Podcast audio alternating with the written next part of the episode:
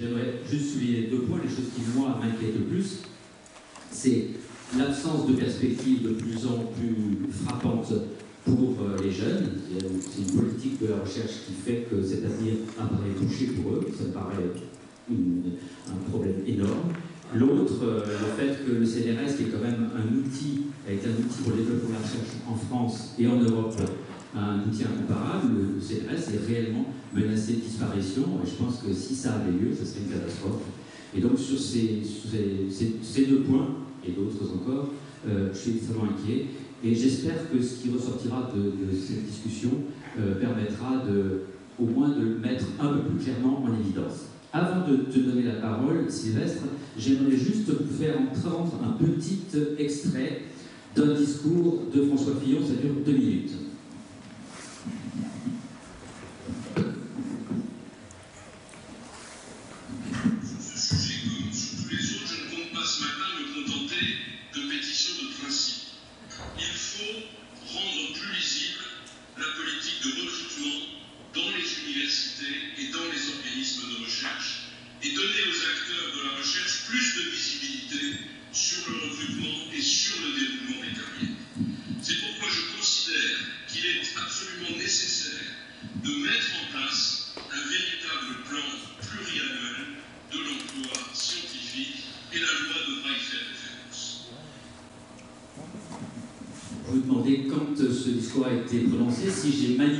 Texte de François Fillon, parce qu'on est quand même le 1er avril, c'est un discours qui a été prononcé en octobre 2004 aux États généraux de la recherche. Réellement prononcé. Finalement, la première question qu'on a envie de se poser, que je vais poser à Édouard Frézin et qui est en, ligne directe avec euh, le discours de François Fillon qu'on vient d'entendre, c'est mais qu'est-ce qui a bien pu se passer?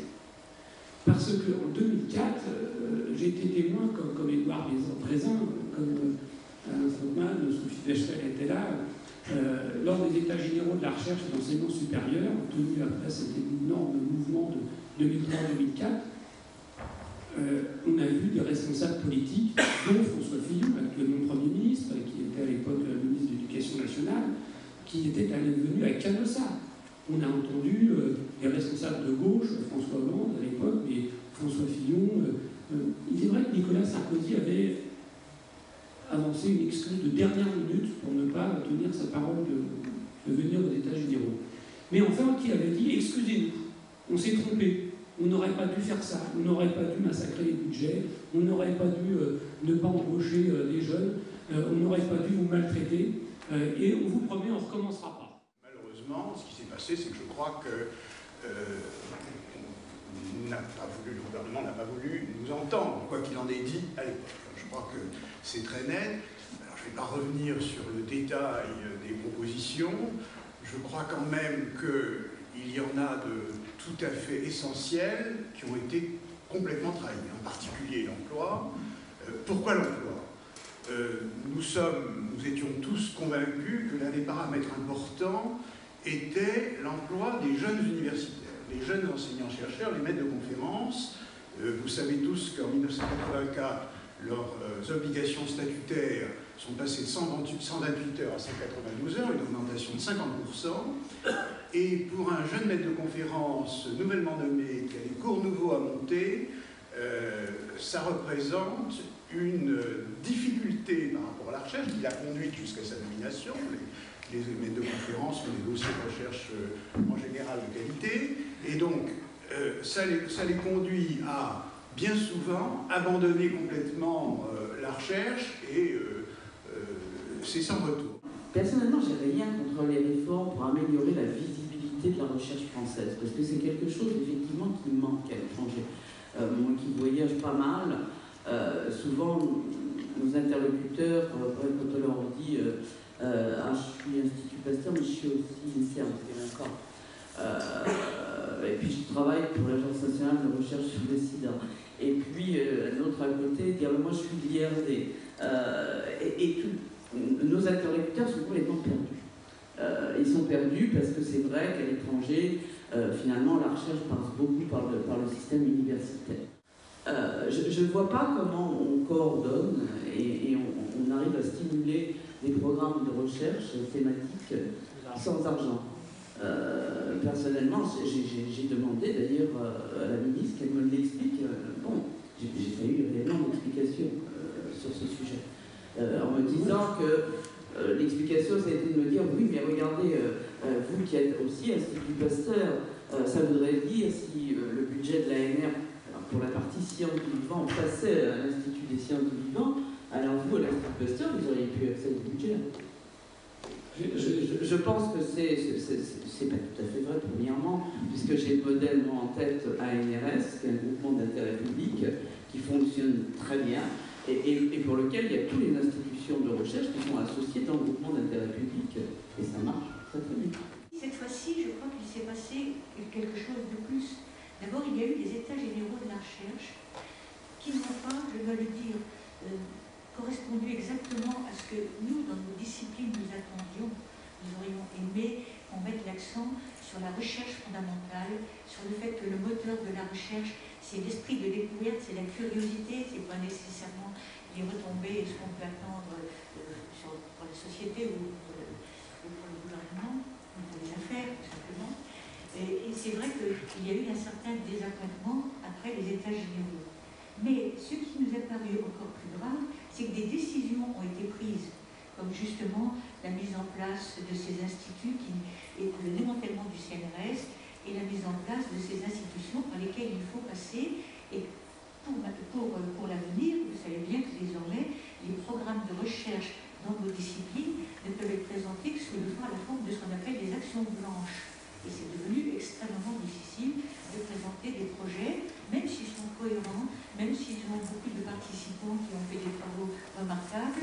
Il faut vraiment avoir des références pour obtenir euh, un crédit. Que ça devient un peu difficile. Mais alors, pour finir, je crois que ce qui a le plus frappé et qui a motivé une bonne partie de la mobilisation actuelle, c'est le sentiment que nous étions non seulement lâchés, mais nous avons l'habitude d'être lâchés par tous les gouvernements successifs, mais que nous étions en plus méprisés. Il y a deux ans en lors euh, d'un débat dans un amphi euh, comme cela, un débat qui précédait l'élection euh, à la présidence de la République, vous aviez lancé une d'appel, une supplique en disant Je ne suis ni de droite ni de gauche, je ne connais aucun des candidats qui se présentent, votez pour qui vous voulez, mais de grâce, ne votez pas pour Nicolas Sarkozy, cet homme ne porte ni la culture, ni l'éducation, ni la recherche. Je ne vois aucun chercheur dans son entourage. Et euh, on a le sentiment aujourd'hui, euh, vous, vous n'êtes pas déçu d'ailleurs par la réalité, j'imagine, contrairement à Edouard Voisin qui disait on a été déçu.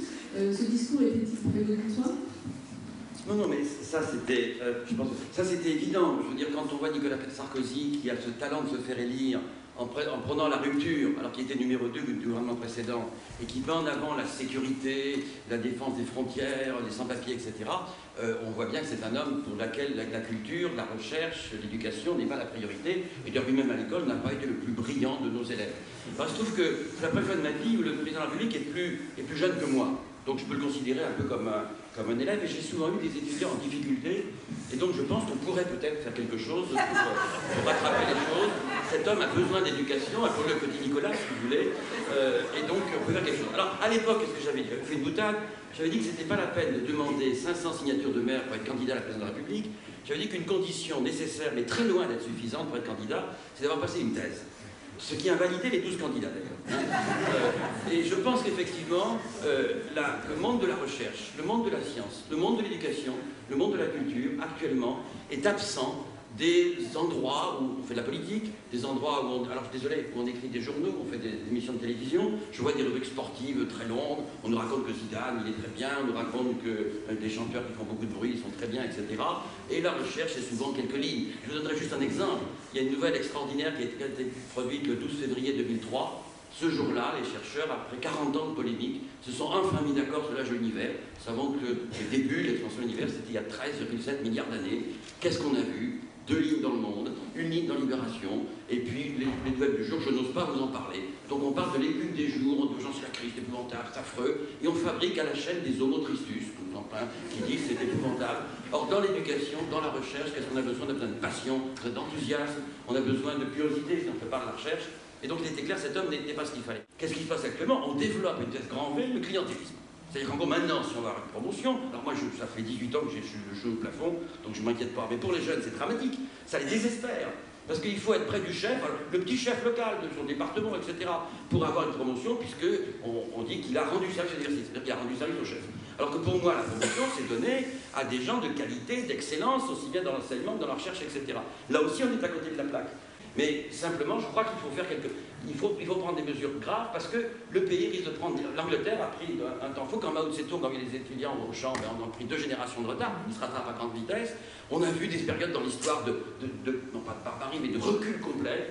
Eh bien, alors que, je voudrais rappeler, je cite souvent cet exemple, je le rappeler, si actuellement en Europe occidentale, nous sommes très légèrement en avance sur les Arabes, les Chinois, les Indiens, etc. Pourquoi? C'est parce qu'il y a un moment extraordinaire qui s'appelle la Renaissance scientifique, où un roi d'un petit pays qui s'appelait Frédéric II a consacré 5% du premier national brut de son pays, actuellement la recherche est de, de 40, etc., a financé un seul observatoire qui s'appelait Uraniborg, c'est Tycho Brahe, c'est Kepler, c'est Galilée, c'est le début de la recherche, moderne, c'est le 19e siècle l'industrialisation, et c'est nous. Donc si on préparait non pas la prochaine élection, mais le futur, c'est la seule solution. Et nous savons tous que les problèmes de société de violence ou de chômage, la violence, comment la résout euh, Boris Cyrulnik le dit beaucoup mieux que moi, la violence n'est pas fille de la pauvreté, la violence est fille de l'inculture. Voudrait bien que si on veut lutter contre la violence, c'est la culture. Et la culture, c'est le tissu des chercheurs, des universitaires, des gens dans une ville, dans un pays, qui répandent, qui, apprennent aux gens comment ça se passe, qui apprennent des choses. Donc c'est à nous de faire l'effort d'aller vers. C'est à vous, journalistes, je crois aussi, de nous aider, parce que sans vous, on ne peut rien faire. Et c'est surtout, moi, je, vois tellement de motrices multipliés, essayer de faire développer quelques homorigolus pour donner l'enthousiasme. Nous avons tous besoin, et cet enthousiasme est en train de le perdre.